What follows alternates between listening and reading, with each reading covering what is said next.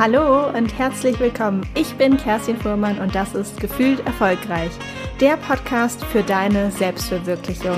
Gefühlvoll, selbstbewusst, stark. Heute habe ich die wundervolle Isabel Prophet bei mir hier im Podcast zu Gast. Isabel ist Buchautorin, Journalistin, Expertin für die Themen Glück und Arbeit, aber auch Podcast-Host von Liebe deine 30er. Ein ganz, ganz toller Podcast, den höre ich auch mega gerne. Also wenn du magst, hör da auf jeden Fall mal rein. In diesem Gespräch, das wir geführt haben, sprechen wir sehr viel über das Thema Belastung, das Phänomen von Überbelastung, Überarbeitung und auch Burnout. Warum so viele von uns richtig unglücklich in ihrem Job sind, was wir tun können, um da vielleicht auch rauszukommen, aber auch über das Thema Traumjob, Berufung, Purpose, all diese wichtigen Themen, die gerade durch die Gegend, die Gesellschaft fliegen und warum das eigentlich manchmal super viel Druck und nicht Erleichterung mit sich bringt. Wir sprechen aber auch darüber, dass Isabel sagt, wir wären die Generation Early Burnout und warum das so ist und was wir eigentlich dagegen tun können oder wie sich unserer Meinung nach auch diese Welt, diese Arbeitswelt gerne verändern darf und wie jeder von uns seinen Beitrag leisten kann, dass sich diese Arbeitswelt auch zu einem besseren ändert. Aber bevor ich jetzt hier ganz viel in die Zusammenfassung gehe, wünsche ich dir jetzt einfach ganz viel Spaß beim Lauschen unseres Interviews, unseren Gedanken. Für mich persönlich ist das immer sehr bereichernd, mit Isabel zu sprechen. Und ja, ich würde jetzt einfach mal sagen, ganz viel Spaß mit der Folge. Liebe Isabel, bevor wir starten, habe ich drei Fragen für dich zum Einstieg. Ich werde einfach den Satz einleiten und du kannst ihn einfach ganz spontan aus dem Bauch heraus vervollständigen. Bist du bereit? Ich bin bereit. Super. Mein persönliches Jahreshighlight war der Wiedereinstieg in den Job, die Zeit nach der Elternzeit und wie gut ich aufgenommen wurde in der Arbeitswelt, wie nett alle Menschen waren und wie schnell ich auch zurück war. Und damit meine ich das Außen, ich meine nicht das Innen. Innen ist das deutlich langsamer gegangen, Stichwort Belastbarkeit auch, aber ja, das Außen war so unterstützend und das war toll. Schön. Dann meine Lieblings Lieblingstätigkeit im Urlaub ist. Am allerliebsten laufe ich durch Ruinen und gucke mir alte Städten an, stelle mir vor, wie das Leben da war. Am liebsten auch allein oder nur mit wenigen Leuten um mich herum, am liebsten in einem Dschungel, am liebsten in einem warmen, feuchten Klima. Und am liebsten in einem Umfeld, bei dem ich mich richtig reinfühlen kann, weil das oft Dinge sind, die sich vielleicht seit Jahrhunderten nicht verändert haben. Hm, ich glaube, jetzt hat jeder auch maximales Fernweh. Entschuldigung. Wir sehen uns nach Corona. ja, ich fühle mich erfolgreich, wenn.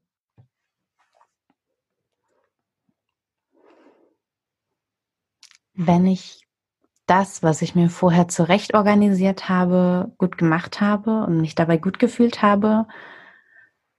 Und gleichzeitig auch noch alles mit der Familie unter einen Hut bekommen habe, mit Freunden. Ich fühle mich also erfolgreich, wenn ich möglicherweise ein bisschen zu viel gemacht habe. Darüber sprechen wir vielleicht nochmal. Mhm. Wir kennen uns ja auch schon eine ganze Weile. Und ähm, ich würde uns einschätzen, wenn ich uns mal so beschreiben würde, ähm, dass wir so clevere Frauen sind. Wir entwickeln uns total gerne weiter, auch unsere Ideen, bringen Projekte gerne voran, haben also von uns intrinsisch einfach einen super guten Ansporn, Lust zur Gestaltung und auch Energie. Und so wie ich uns beschreiben würde, gibt es da draußen auch ganz, ganz viele Frauen und Männer. Aber trotzdem sitzen wir jetzt heute hier und reden über Belastung, vielleicht auch wirklich Überbelastung und auch über das Thema Burnout, so um und in den 30ern. Das ist doch eigentlich, wenn wir es mal genau nehmen, total verrückt, oder? Das ist verrückt, aber es ist auch ein Symptom der Zeit und der Lebens- und Arbeitswelt, in der wir gerade leben. Es geht echt, echt vielen Leuten so. Und was glaubst du, woher das kommt? Weil eigentlich sagt man ja so, ne? oder vielleicht unsere Großeltern würden sagen, ah, ihr habt doch alles, früher war alles so schwer und jetzt ist alles im Überfluss da. Woher kommt das denn, dass wir trotzdem so überbelastet sind? Das ist genau der Punkt. Deine Großmutter hat recht. Wir haben alles. Wir haben alle Möglichkeiten. Und diese Möglichkeiten schöpfen wir gerade in jungen Jahren auch aus. Es fängt schon bei der Jobmobilität an. Viele, ich auch, verlassen fürs Studium ihre Heimat. Dann verlassen wir für den ersten Job wieder eine neue Heimat. Ich weiß gar nicht, in wie vielen Städten ich gelebt habe. Ich glaube in sieben. Und ich bin auch erst Mitte 30. Und damit meine ich wirklich gelebt. Zwischenstopps sind nicht gemeint. Und aus dieser Mobilität, Mobilität ist ein Riesenfaktor, wenn es um das Thema Early Burnout geht, weil sie auch dazu führt, dass eine irrsinnige Konkurrenz herrscht. Wenn du früher einen Job gesucht hättest, hättest du in Konkurrenz gestanden zu all den Menschen, die gerade erreichbar sind, die verfügbar sind. Natürlich hätte man vielleicht über Connections auch noch mal woanders geschaut, oft aber auch eher konzernintern. Da denke ich jetzt auch wirklich nur an die großen Konzerne. In dem Moment, wo es ein bisschen kleiner wird, stehst du nur noch in Konkurrenz zu diesem Kreis um dich herum. Das ist okay, es ist überschaubar. Es war auch damals schon hart, aber du kannst es überblicken. Das ist heute ganz anders. Alles, was du tust und alles, was du erreichen willst, steht immer in Konkurrenz zur ganzen Welt. Und es gibt viele Kerstins und es gibt viele Isabels und die sind auch alle gut. Und vermutlich würden wir uns auch mit denen super verstehen. Aber die stehen zu jeder Zeit in Konkurrenz zu uns. Glaubst du, dass es vielleicht auch schwierig, wenn wir in so ein Konkurrenzdenken gehen? Auf jeden Fall glaube aber, es ist uns anerzogen. Wir fangen ja so, so wahnsinnig früh an mit Konkurrenz. Wer hat die beste Note?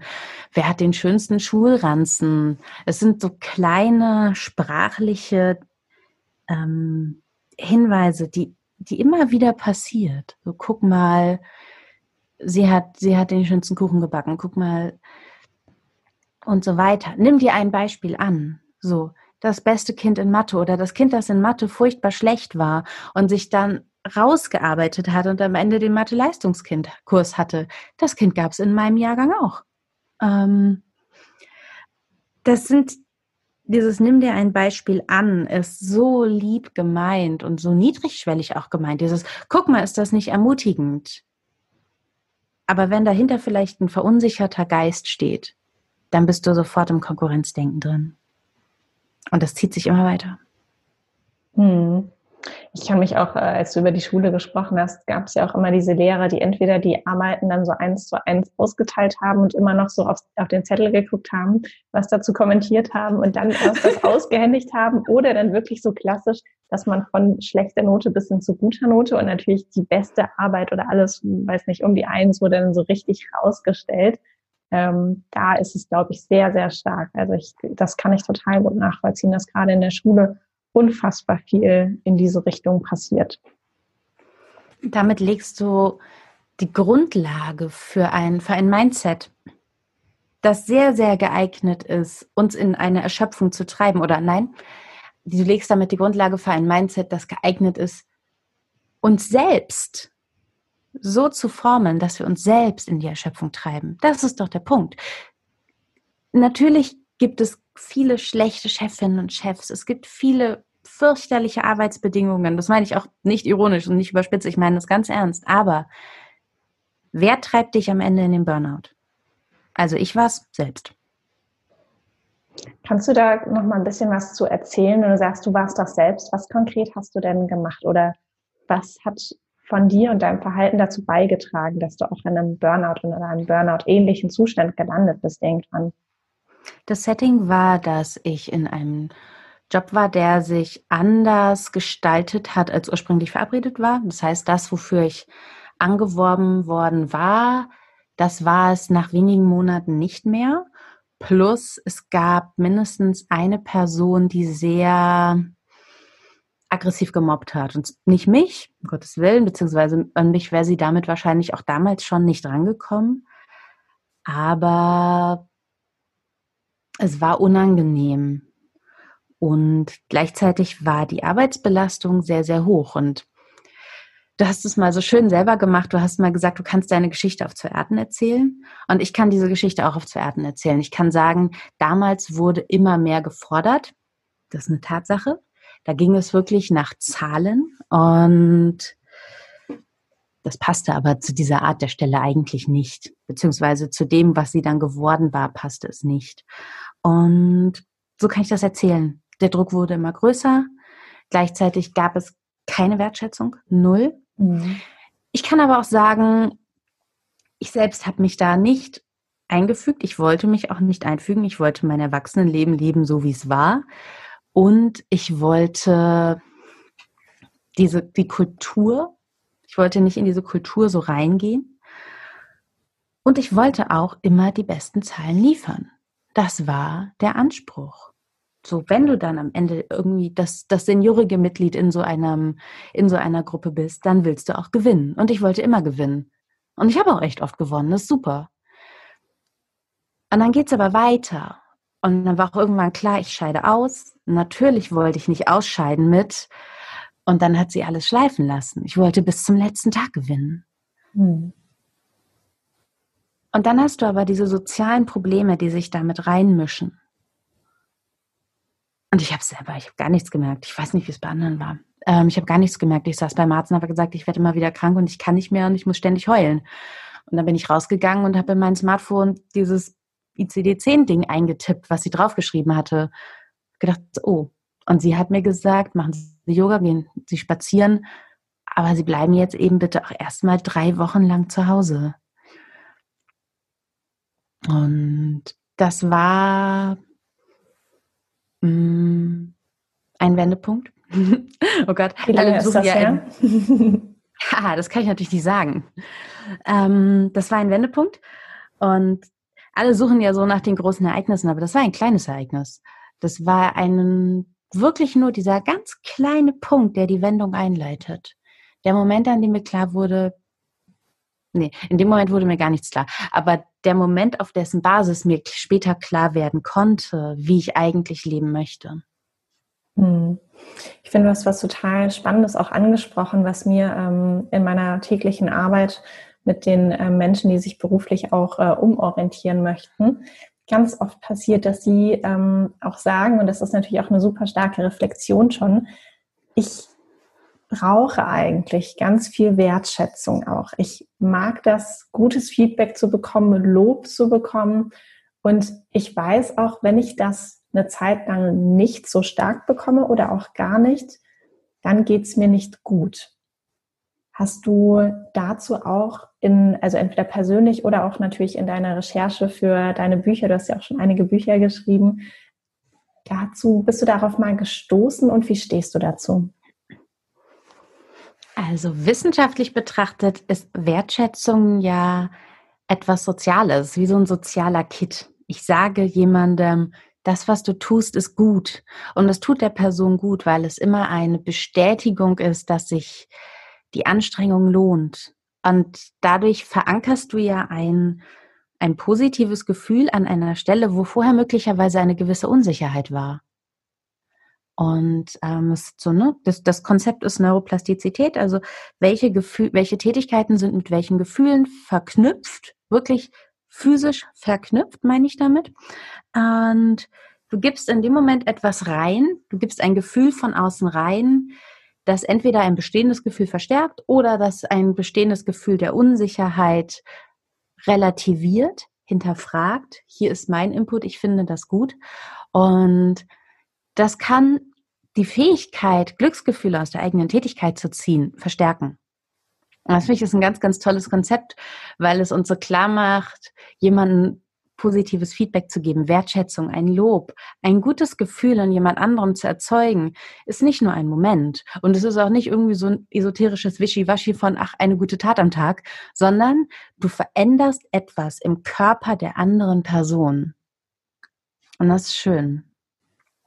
Finde ich auch, auf jeden Fall. Ich glaube, trotzdem ist es natürlich ein bisschen schwierig, wenn man davon so ein bisschen abhängig ist, weil man dadurch mhm. natürlich so ein bisschen einfach diesen, diese aktive Rolle auch ne, und die Kontrolle im positiven Sinn ähm, über sein eigenes Glücksgefühl verliert, sondern sagt, okay, ich mache mich eigentlich komplett abhängig von jemandem und bin halt in so einer passiven Situation, dass ich sage, wenn dieser Chef, Projektleiter, wer auch immer mein Partner, mir vielleicht nicht die Wertschätzung gibt, dann fühle ich mich nicht gut. Ne? Und ich brauche etwas von außen, um mich irgendwie gut zu fühlen. Und das ist, glaube ich, ein Punkt. Ähm, und es ist super gut, wenn man den schon mal so reflektiert hat und für sich weiß, da dann trotzdem nochmal zu schauen, okay, was kann ich denn für mich tun an jedem einzelnen Tag? Irgendeine Kleinigkeit, dass es mir einfach gut geht und ich mich ja gut, stark und gewertschätzt fühle von mir aus und nicht so in dieser Abhängigkeit bin, weil das können wir einfach nicht beeinflussen. Und ich glaube, das ist immer ganz ähm, wichtig, auch gerade in dem Kontext, in dem wir heute sprechen, zu schauen, was ist so mein eigener Wirkungskreis oder mein eigenes ähm, ja, Wirkungsgebiet, auf dem ich agieren kann und das ich auch für mich selbst gestalten kann. Ja. Und auch die Frage, wo ist der Hebel für mich selbst? Wenn ich also mich selbst gerade nicht wertschätze, wie merke ich das? Und was kann ich dann machen? Was kann ich dann ändern? Ganz spannend. Hat eigentlich Wertschätzung in deiner Erwerbsbiografie eine Rolle gespielt? Total. Also ähm, ich kann das ganz, ganz gut zusammenfassen, wenn ich mir überlege, das war meistens in einer intensiveren, also meine Jobs waren so, dass sie eigentlich meistens eine intensivere Zusammenarbeit mit meinem Vorgesetzten oder der Vorgesetzten waren. Und ähm, die, die so von ihrem Naturell sehr wertschätzend waren, da hat es auch viel besser funktioniert, habe ich gefühlt auch so viel mehr mitgenommen, ähm, war leidenschaftlich bei der Sache, als äh, bei denen, wo es vielleicht weniger ausgeprägt war. Und ähm, klar, ich kenne das Thema auch von mir total, ähm, weil man natürlich einfach auch gerne gesehen werden möchte oder wenn man sich gerade auch so viel Mühe gibt und gerade wenn man, wie du es auch beschrieben hast, wenn du so viel Energie und Zeit und Liebe da reinsteckst und es fällt gar nicht auf oder es geht einfach so durch und sagt man, ja super, im, im Konzern ist auch ganz viel dieses äh, dann englischsprachig, okay, äh, großartiges Achievement, so how can we double it, ne? so direkt dann so, toll, dass du es gemacht hast, super, dass du den Umsatz reingeholt hast, aber wie können wir es jetzt nochmal verdoppeln und noch nicht mal eine, eine Minute, nicht mal einen Tag, eine Woche, in der man einfach sagen kann, hey, yes, mega gut, ich habe hier richtig was nach vorne gebracht und kann das auch erstmal ausgiebig genießen, bevor ich dann wieder aufgetankt in die nächste Challenge reinhüpfe. Aber man kann gar nicht in diesem, in diesem Wertschätzungs- oder Erfolgsbad einmal kurz baden, weil man direkt wieder ins nächste geschmissen wird, in, ins nächste kalte Wasser. Und das ist, glaube ich, auch ein Problem, was ganz viel zu diesem Early Burnout und zu dem mhm. Erschöpfungszustand einfach führt. Ja, das ist auch insofern krass, als dass ja die Unternehmenskultur, die du da von einigen Stellen beschreibst, 0,0 irgendwie zur menschlichen Psyche, zu dem, was neurologisch bei uns passiert, passt. Es ist eigentlich eine Unternehmenskultur, die dumm ist. Sie soll etwas Positives befördern, sie soll ein energetisches Mindset irgendwie schaffen, aber es kann nicht funktionieren, es wird nicht funktionieren. Die Grundidee passt nicht zum Menschen. Auf einer körperlichen Ebene passt die Grundidee nicht zum Menschen. Und natürlich führt das in den Burnout. natürlich kann das auch sehr früh zu einem Burnout führen, weil du musst nicht Mitte 40 sein, um dafür nicht gemacht zu sein. Niemand ist dafür gemacht. Du sagst ja auch nicht zu deinem Kind, schön, dass du eine 2 in Mathe hast, jetzt machst du eine 1 draus. Also, doch, solche Sachen werden gesagt. Fürchterlich, ja. Du hast gerade was ganz Spannendes gesagt zum Thema ähm, gesehen werden, weil eines der ähm, der, eines der Burnout-Symptome ist ja auch das Gefühl, ich werde nicht wahrgenommen, ich werde nicht gesehen in dem, was ich tue. Und auch das ist ja ein ein Hebel, ein Ansatzpunkt, wo man rangehen kann, wenn man merkt, ich habe diese Kollegin, ich habe diese Freundin, mein Partner, egal wer, da kündigt sich eine Überlastung an. Das kann einerseits sein, dass sie oder er schon signalisiert, ich fühle mich nicht gesehen. Es kann aber auch sein, dass es andere Symptome ist und dann kann ich durch dieses, ich zeige dir, dass ich dich wahrnehme, ich zeige dir, dass ich das, was du tust, wahrnehme. Damit kann ich schon gegensteuern und der anderen Person ein bisschen helfen. Das ist ein reines Spiegeln von, du tust was, ich sehe, dass du es tust, ich zeige dir, dass ich sehe, was du tust. Hm. Das ist, ein, das ist wie so der Tee, den du an den Schreibtisch bringst. Mhm. Und gleichzeitig beobachte ich auch ganz viel, ähm, ich würde so ein bisschen die Persönlichkeit als fleißiges Bienchen beschreiben, ne? die wirklich vielleicht von ihrem Naturell so ein bisschen zurückhaltender sind, die eben nicht gern die E-Mail schreiben mit, hey, guck mal, das sind die Ergebnisse des Monats, die ich jetzt hier eingefahren habe, sondern einfach äh, still in ihrem Kämmerlein oder hinter ihrem Schreibtisch sitzen und einfach arbeiten, viel arbeiten, großartiger Arbeit leisten, und dadurch vielleicht auch nicht in diese Sichtbarkeit kommen. Und auch hier, glaube ich, ist es wichtig, vielleicht wenn auch irgendjemand zuhört, der sich jetzt so ein bisschen ertappt und angesprochen fühlt, wenn man ähm, in diese Situation kommt, dass man sagt, hey, ich mache ja eigentlich so viel und so viel Gutes, aber irgendwie sieht es keiner, auch hier dann zu sagen, hey, ich traue mich jetzt und ich sorge dafür, ich sorge für meine eigene Sichtbarkeit. Und auch wenn es mir vielleicht Überwindung, mich Überwindung kostet, schreibe ich diese E-Mail. Und man muss es ja auch nicht laut und schrill machen, wenn das vielleicht zu einem nicht passt. Ja. Aber trotzdem einfach die Arbeitsergebnisse irgendwie zu kommunizieren. Beim Zweifelsfall ist der Vorgesetzte oder die Kollegen, die sind auch alle genauso ähm, gestresst und zu mit Arbeit und ähm, denken vielleicht auch einfach gar nicht ran. Und ich glaube, das ist ganz, ganz wichtig, da den Mut zu fassen, sich selbst auch einfach zu zeigen. Ja, Stichwort Eigenverantwortung auf jeden Fall jede Form auch von Veränderung, wenn ich das Gefühl habe, es kann nicht bleiben, wie es ist. Wenn man es nicht selbst tut, wird möglicherweise niemand kommen, der einen rettet. Die ja. Gefahr besteht immer und deshalb. Und wenn ich sage, ich habe die Kraft nicht, dann aber wenigstens zu jemand anderem gehen und sagen, hör zu, ich fühle mich nicht gesehen. Oder so wie wir hier arbeiten, funktioniert es für mich nicht. Und das kann dazu führen, dass die Karriere in diesem Unternehmen vorbei ist. Aber was bringt die Karriere, wenn du dabei so gar nicht leben kannst? Wenn du dich dabei nicht wohlfühlen kannst? Dann kannst du auch woanders eine Karriere machen. Und das war noch nie so einfach wie heute. Das heißt, die Hürden für eine, für eine Veränderung waren noch nie so niedrig wie jetzt. Und wenn ich sage, ich bin, ich bin fleißig und gerade weil ich diese fleißige Persönlichkeit bin, bin ich unsichtbar und umgekehrt, weil ich unsichtbar bin, habe ich die Zeit für diesen Fleiß. Das ist gut. Das muss gewertschätzt werden. Und ich bin mir sicher, dass es eine Menge Menschen gibt, die sehr gerne we mit wenig Sichtbarkeit arbeiten wollen, aber die wollen nicht ohne Wertschätzung arbeiten. Ja. Das will ganz sicher niemand. Ja. Dann braucht es vielleicht eine Veränderung.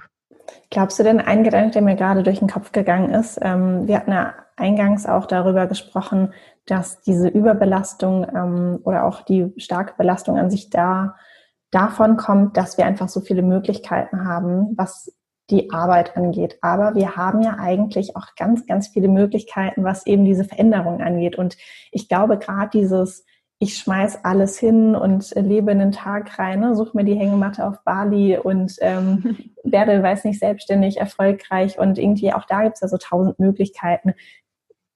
Ich persönlich glaube, dass auch das wieder Druck mit sich bringt, dass wenn man schon unglücklich im Job sitzt und dann diese ganzen ne, auf Instagram und Podcast und in Zeitschriften überall diese Geschichten liest und man sich dann vielleicht auch denkt, na, und warum bin ich jetzt zu, weiß nicht, doof und schaff's nicht, glücklich zu werden, schaffst nicht den Job zu verlassen, das kann ja auch so viel Druck mit sich bringen.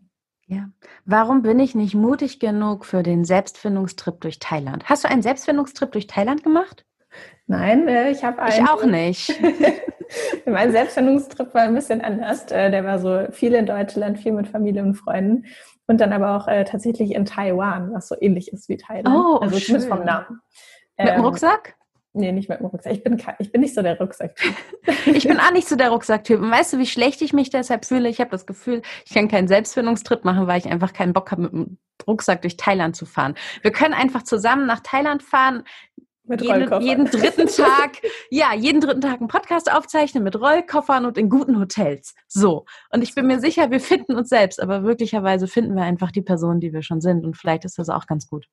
Muss ja, ja nicht die ganze Zeit alles verändern. Also das ist ja auch so ein Punkt, dass wir unzufrieden sind, heißt nicht zwingend, dass wir uns selber neu finden müssen. Ey, du bist schon da, ich bin auch schon da.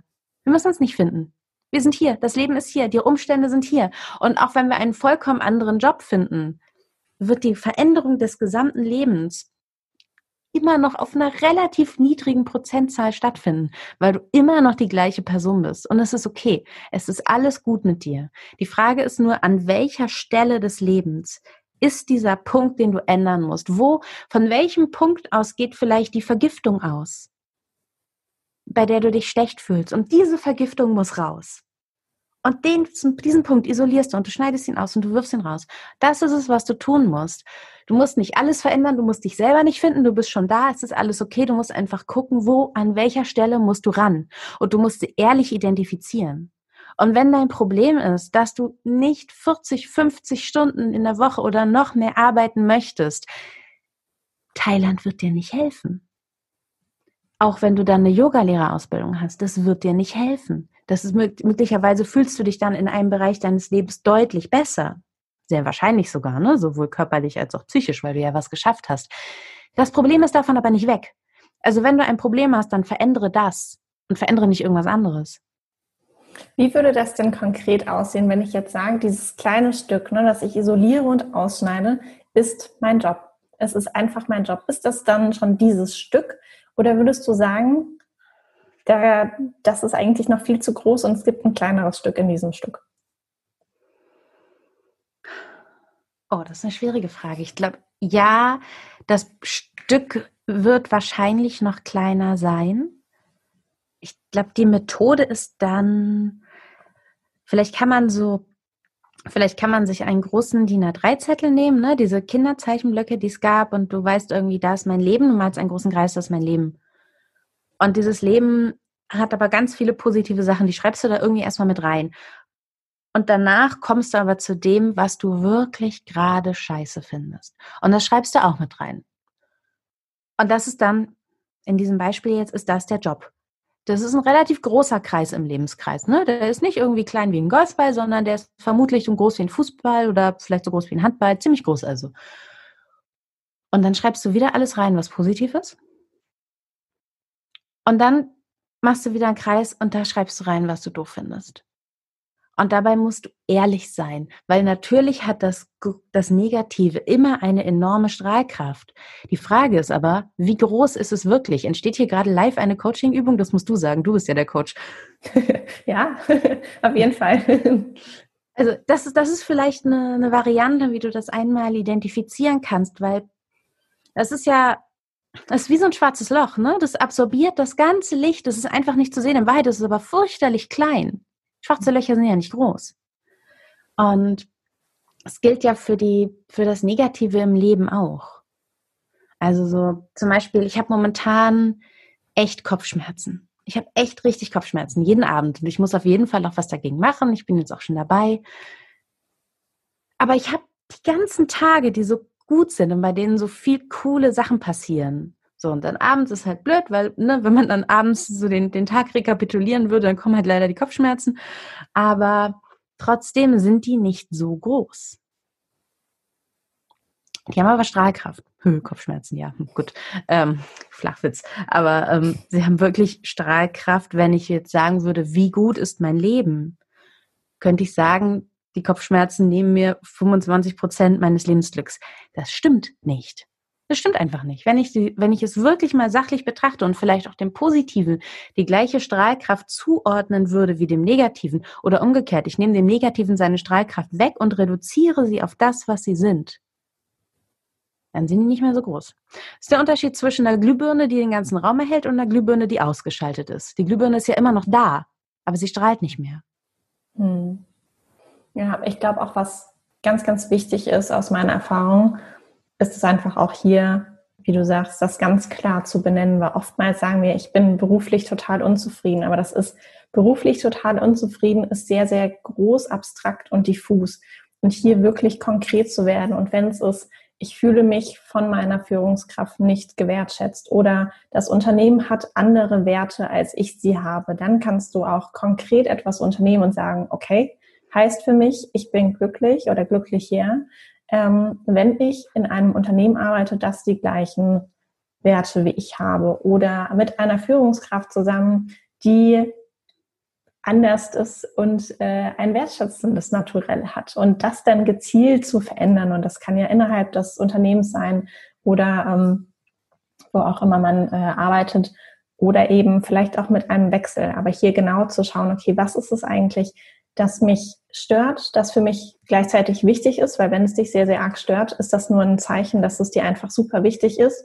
Und dann zu gucken, okay, in welchem anderen, in welcher anderen Zusammensetzung kann ich mir das wieder reinholen in mein Leben und das ein bisschen so wie Pipi Langstrumpf, ich mache mir die Welt, wie sie mir gefällt.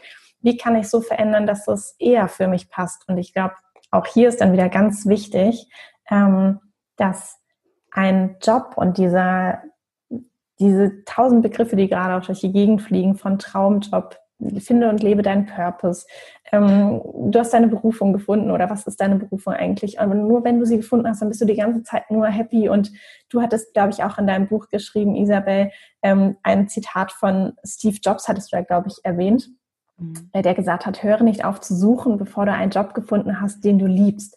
Und es wird auch hier wieder so glorifiziert und die, die Idee davon ist, wenn du, also wenn du es schaffst, diesen einen Job zu finden, der wirklich deiner ist, deine Berufung, dein Purpose, dann bist du nur noch glücklich. Es wird alles nur erfolgreich laufen und du bist einfach jeden Tag 24 Stunden super produktiv, happy und alles, was dazu gehört. Und das stimmt nicht. Das ist eine Illusion. Das ist auch ein total überhöhtes Konzept. Und es ist ein Versprechen, dem man so entgegenstreben kann, du wirst da niemals ankommen, weil Strahlkraft, es hängt noch von anderen Faktoren ab. Und es ist vielleicht auch einfach nicht für jeden Menschen möglich. Und es ist vielleicht auch gar nicht für jeden Menschen nötig. Also was, wenn ich jetzt Buchhalterin geworden wäre und hätte aber ein, dadurch eine sehr klare Trennung zwischen beruflichem und privatem. Ey, ich mag Zahlen, ich mag Organisation, ich mag Ordnung. Ich bin mir ziemlich sicher, obwohl ich Buchautorin bin und Essays schreibe über moderne Arbeit, bin ich mir total sicher, wenn ich das Gegenextrem hätte, einen klar, einen sehr präzise abgegrenzten Job mit einer guten Führungskraft, mit guten Unternehmenswerten, wäre ich auch glücklich. Und ich, das meine ich ganz ernst. Ich bin mir sehr, sehr sicher, das andere Extrem wäre auch okay gewesen. Es muss nicht für jeden der gestalterische Job sein. Die Frage ist auch, was möchtest du denn? Möglicherweise wäre ich eine super Steuergestalterin geworden. Ganz sicher sogar. Total überzeugt. Ähm, aber du hast gerade noch was anderes gesagt. Du hast nämlich von Werten gesprochen. Und da hast du, glaube ich, tatsächlich etwas angesprochen, das momentan, es ist wie so eine, wie ist die, die Werteblase in der Unternehmenslandschaft, die ist in meinen Augen genauso groß und genauso gewichtig wie die Immobilienblase und sie wird irgendwann platzen, weil wie viele Unternehmen gibt es, die von Werten sprechen? Greenwashing, ne? Oder Whitewashing auch, gibt's ja auch. Die davon sprechen, wie ihre Werte sind in Bezug auf den Planeten, in Bezug auf Unternehmenskulturen. Und es ist alles Bullshit. Es stimmt alles einfach nicht. Die schreiben sich das auf die Fahne und die reden davon, dass sie das alles machen und du lebst in dieser Unternehmenskultur und du arbeitest da und es ist einfach alles gelogen. Und die machen dann vielleicht mal ein Projekt und pflanzen ein paar Bäume und das findest du auch gut, aber du siehst einfach, wie jeden Tag in deinem Berufsalltag all diese Dinge passieren, die trotzdem den Planeten zerstören. Lass es Gifte sein, die in den Fluss gekippt werden. Dinge, die in Deutschland jederzeit passieren. Das heißt, die Wertekultur, die momentan uns versprochen wird, und wenn du irgendein Unternehmen googelst, jedes Unternehmen, nein, nicht googeln, anderes Suchmaschine, von mir aus Ecosia, du wirst die ganze Zeit, du wirst auf jeder Webseite finden, wie toll die Werte dieses Unternehmens sind. Ich meine, jedes fucking Unternehmen in Deutschland. Und es stimmt alles nicht. Und da arbeiten Leute und die sind alle zu schlau, um diesen Scheiß zu glauben. Ja. Und das kann dazu führen, dass die Arbeitnehmerinnen und Arbeitnehmer sagen, ey, das will ich nicht. Ich will weder in der, in den, in der realen Werteauslebung leben, noch in der Lüge, die hier erzählt wird. Und das wird zu Veränderungen führen bei den Arbeitnehmerinnen und Arbeitnehmern, weil die können sich alle selbstständig machen und ihre, ihre Werte selber leben. Und der Markt dafür, das sehen du und ich und andere, die wir kennen, gerade, der Markt ist da der Raum für all diese Leute, etwas anderes zu tun, ist da. Und da ist noch ganz, ganz viel Luft für sehr viele Menschen, die alle irgendwann sagen werden, diese reale Werteauslebung reicht mir nicht, ich mache das anders. Ja, absolut. Also ich glaube, du hast da was sehr, sehr Wichtiges und Richtiges eben gesagt. Und wenn ich auch meine eigene Geschichte reflektiere, dann ist das auch genau dieser Punkt, warum ich irgendwann gesagt habe, und jetzt kündige ich wirklich. Mm, darauf vielleicht auch nochmal bezogen, dass, ähm, dass man manchmal das Gefühl hat, okay, irgendwie, ich möchte eigentlich kündigen, aber ich traue mich nicht so ganz, nur in diesem Dilemma steckt es ist auch einfach ein Prozess und du darfst diesem Prozess so viel Zeit geben, wie er einfach braucht. Bei mir waren das, ich glaube, über zwei Jahre und davon das letzte Jahr sehr intensiv, dass ich jeden Tag irgendwann dachte, ich eigentlich möchte ich das nicht mehr und ich wusste, irgendwie wird es wahrscheinlich in so einer Kündigung enden, aber der Zeitpunkt war einfach noch nicht da und warte, sei geduldig. Ich bin auch der ungeduldigste Mensch und ist, ich weiß, es ist super hart, aber warte, bis wirklich alles so weit ist, weil in einer von einer Angst raus kannst du auch nichts Positives und Tolles und Wertschätzendes erschaffen. Und für mich war dieser Punkt dann da. Also das war auch nur ein ganz klitzekleiner Tropfen, dieser bekannte Tropfen, der dann bei mir das fast wirklich zum Überlaufen gebracht hat, war eine E-Mail der Geschäftsführung, die wirklich so nicht wertschätzend war und so gegen meine allerwichtigsten Werte war, dass ich am liebsten eine Revolte angezettelt habe und gesagt hat, wir müssen alle jetzt nach dieser E-Mail den Stift niederlegen und einfach weggehen. Wie kann man sowas rausschicken und denken, okay, ich lese diese E-Mail und sitze jetzt trotzdem noch, ich glaube, es war irgendwie um drei, und sitze jetzt trotzdem noch irgendwie zwei, drei, vier Stunden hier mhm. und arbeite indirekt ja für dich, lieber Geschäftsführer. Und das hat einfach, das habe ich natürlich auch in meinem Dunstkreis dann auch von mir gegeben, weil ich so außer mir war. Und das geht, glaube ich, nicht so weiter. Und wie du auch sagst, es gibt genug Menschen, die auch einfach sagen, ich kenne mich, meinen persönlichen Wert, ich kenne den Wert meiner Arbeit, ich weiß, wie viel ich kann, wie gut ich ausgebildet bin und ich mache hier einfach nicht mehr mit, weil ich mit meiner Lebenszeit bin mir einfach zu schade dafür. Und genau das war auch mein Punkt, an dem ich dann gesagt habe, macht es so weiter, aber ich mache hier nicht mehr mit, ich werde was anderes machen. Das ist sehr, sehr stark. Und sehr, sehr gut. Und vor allem klingt es ja so nach langer Anlauf, dann ein etwas unkontrollierter Salto und dann bist du gelandet. Boom. Ja. Und da warst du. Wow. Ähm, aber ähm, du hast gerade, das war ein Mann, der das geschrieben hat, ne? Du hast gerade in einem, zwei mhm. Zwischenwörtern klang es so nach Mann. Also ist immer die Frage, wer es geschrieben hat, weil ne? da spielt ja. ja noch Kommunikationsabteilung und so weiter ja, wahrscheinlich klar. mit rein. Am Ende haben sehr viele die Menschen Botschaft, geschrieben. Aber die Botschaft, aber die Botschaft ja. ja. Mhm das ist ein Punkt, das ist ein Punkt, der gerade jetzt, der dieser Wertewandlung, von der ich eben gesprochen habe, dieser Blase, das greift dem schon vor. Du siehst, Gründen, Selbstständigkeit ist ein männliches Phänomen immer gewesen. Und jetzt gerade wird es ein weibliches Phänomen. Und ich glaube, dass einer der Gründe davon so eine toxische Männlichkeit ist, die aber nicht in den Jüngeren, das sind jetzt zwei übergreifende Altersgruppen, in den Jüngeren steckt, sondern die in den Älteren steckt, wo du noch ein, ein Machtgefühl und ein Gefühl von, von Stellung und auch von Berechtigung hast, das zu solchen, es klingt sehr übergriffig, du hast es nur grob beschrieben, du kannst, glaube ich, nicht ins Detail gehen, weil es ja einfach aus deiner Erwerbsbiografie kommt, aber die etwas, die etwas beschreibt, eine Haltung, die so nicht geht und die in Zukunft junge Frauen und junge Männer nicht mehr mitmachen werden.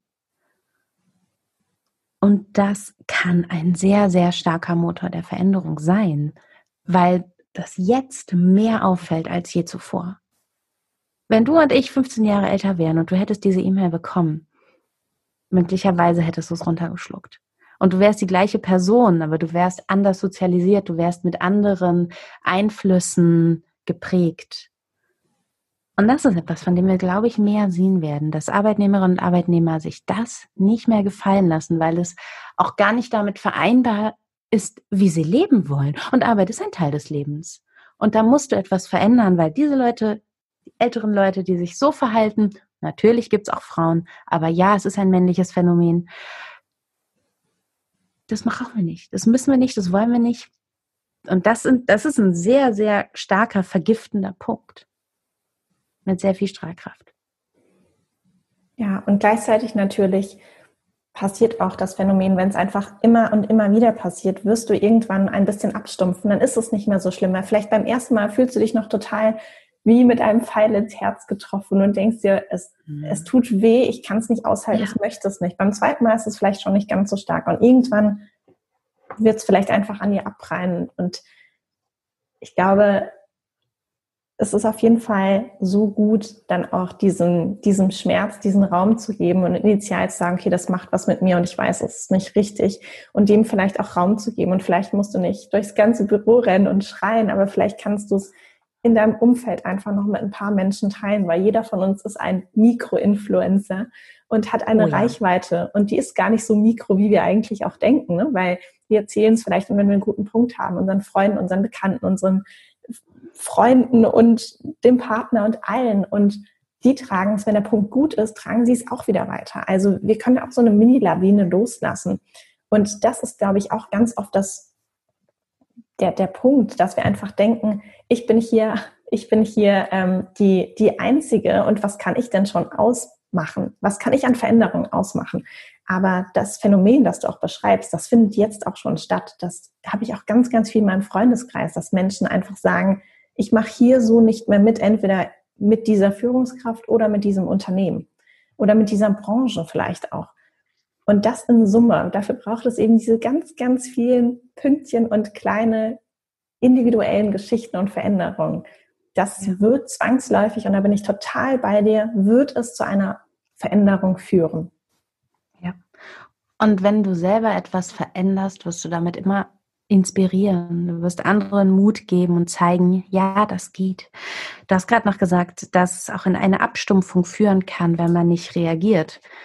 Abstumpfung ist sowohl ein Merkmal als auch ein Förderband für Burnout. Und das kann dann auch eben zum Knall führen. Hm. Und da wollen wir ja nicht hin. Auch deshalb ist es so wichtig, es nicht zuzulassen, weil es am Ende immer um die, die Gesundheit geht und um das Leben das wir führen können. Ja. Wow, ich bin immer noch ganz, äh, ganz positiv geplättet von all dem, was wir gerade hier zusammengetragen haben. Und äh, es war für mich total bereichernd, das Gespräch. Ich hoffe, für dich als Hörer, als Hörerin war es genauso bereichernd. Ähm, Isabel, ich danke dir wirklich vom Herzen für deine Gedanken, für deine Tipps, für deine Emotionen auch, die du hier geteilt hast. Das fand ich sehr, sehr schön und ähm, wertvoll. Und ähm, ja, vielleicht abschließend noch, hast du denn, wenn jemand jetzt wirklich in dieser Situation ist und sagt, ich kann gerade einfach dieses große Ganze nicht sehen, ich bin nicht so ganz glücklich in meinem Job. Ich fühle mich auch ehrlich gesagt einfach sehr, sehr belastet. Was ist denn vielleicht so eine Kleinigkeit, die man gut machen kann, einbauen kann, als neue Routine vielleicht auch installieren kann, die jetzt aber nicht so riesig ausgedehnt ist, wie vielleicht mach jeden Morgen 30 Minuten Yoga und danach noch eine Stunde Meditation. So was ganz Kleines, Einfaches. Hast du da was aus, ähm, ja, aus deiner Praxis oder vielleicht auch aus deinen Recherchen für uns? Zwei Dinge. Einerseits schreib dir Dinge auf und mach es nicht schön, mach es nicht Journaling-mäßig. Mach es nicht mit Aufklebern, mach es nicht mit Zeichnungen, sondern nimm dir den Stift, den du hast, nimm dir ein Notizbuch, das du hast oder kauf dir von mir aus eins. Anyway, leg dir ein Buch zu, schreib da rein, was die Leuchttürme, die positiven und die negativen Dinge des Tages waren, die dir im Kopf geblieben sind. Welche Dinge kennzeichnen diesen Tag? Und ich mache das wirklich extrem niedrigschwellig. Ich schreibe mir das in meinen Kalender und da stehen dann vielleicht drei, vier Stichpunkte, Stichsätze, wo ich einfach einmal klar ziehe, was war das für ein Tag? Welche Ereignisse bringen diesen Tag? Das ist das eine. Das ist die kleine ähm, Routine, die andere Sache ist aber anders. Die andere Sache ist, mach keine Routine, geh raus aus der Routine, nimm dir Abstand. Lass dich krank schreiben. Burnout ist ein, ein, Symptom, ein, ein Syndrom, ein Phänomen, das aus verschiedenen Symptomen besteht, die eine Krankheit begründen. Und bevor du richtig krank wirst, geh zum Arzt, geh zu deiner Ärztin, lass dich krank schreiben und nimm dir die Zeit, nimm dir den Abstand, geh raus, fahr in die Berge, was auch immer, was bei dir, fahr ins Umland. Und momentan können wir alle nirgendwo übernachten, macht nichts. Geh dahin, wo du hinkommst und nimm dir Zeit. Und denk Dinge durch und spiel auch mal damit, wie du gerne leben würdest. Und wenn du dieses Bild davon hast, dann schau einfach mal, wie wahnsinnig leicht es in der Regel zu erreichen ist. Das hat ganz viel damit zu tun, dass wir oft Ideen, die wir haben, Visionen, die wir haben, die bewegen sich so im Kopf und die wabern da so rum und die wirken so wahnsinnig groß. Und ähm, ich kenne das vom Bücherschreiben. Ich sage immer wieder, fang an, es aufzuschreiben. In dem Moment, wo du es aufschreibst, wird es beherrschbar. Und dann ist es vielleicht doch nicht so groß. Vielleicht kannst du dir auch das, was du willst und den Weg, wie du da hinkommst, auf einer DIN A4-Seite aufschreiben. Das ist möglich. Und dadurch hast du es praktisch strukturiert. Wunderschön. Ich glaube, das Wichtigste ist wirklich, fang wieder an zu träumen. Mhm. Ganz, ja. ganz wichtig. Über dich in Tag träumen, in irgendwelchen Traumleben, Traumberufen, Traumwelten und ähm, danach, wenn du damit durch bist, wenn du es ganz, ganz viel gemacht hast, dann kannst du auch wieder ins Plan gehen. Das finde ich ein super Tipp, in die Umsetzung wieder aufzuschreiben. Aber zuallererst nimm Abstand, fang wieder an zu träumen, kannst die wildesten Sachen spinnen. Das ist eine super, super tolle Übung und das, was wir leider schon sehr früh ähm, ja, abtrainiert bekommen. Vielen lieben Dank für die Tipps und das Gespräch. Ich danke dir, das war schön. Bis bald. Bis bald. Falls du Lust auf noch mehr Inspiration, praktische Tipps, Coaching-Übungen und das ein oder andere tolle Gewinnspiel hast, dann lade ich dich ganz herzlich in den Gefühlt Erfolgreich Letter ein. Das ist mein persönlicher Newsletter, der ein bis zweimal im Monat erscheint. Du kannst dich ganz einfach dafür anmelden, am besten über meine Website kerstinfuhrmann.de. Dann unten links einmal runterscrollen, da ist eine Box, da kannst du dich eintragen für den Gefühlt Erfolgreich Letter. Ich habe dir den Link zu meiner Website aber auch nochmal hier in die Show Notes gepackt. Würde mich riesig freuen, wenn wir uns auch im Letter lesen. Ansonsten dann auch bis hier in der nächsten Folge. Alles Liebe für dich, deine Kerstin.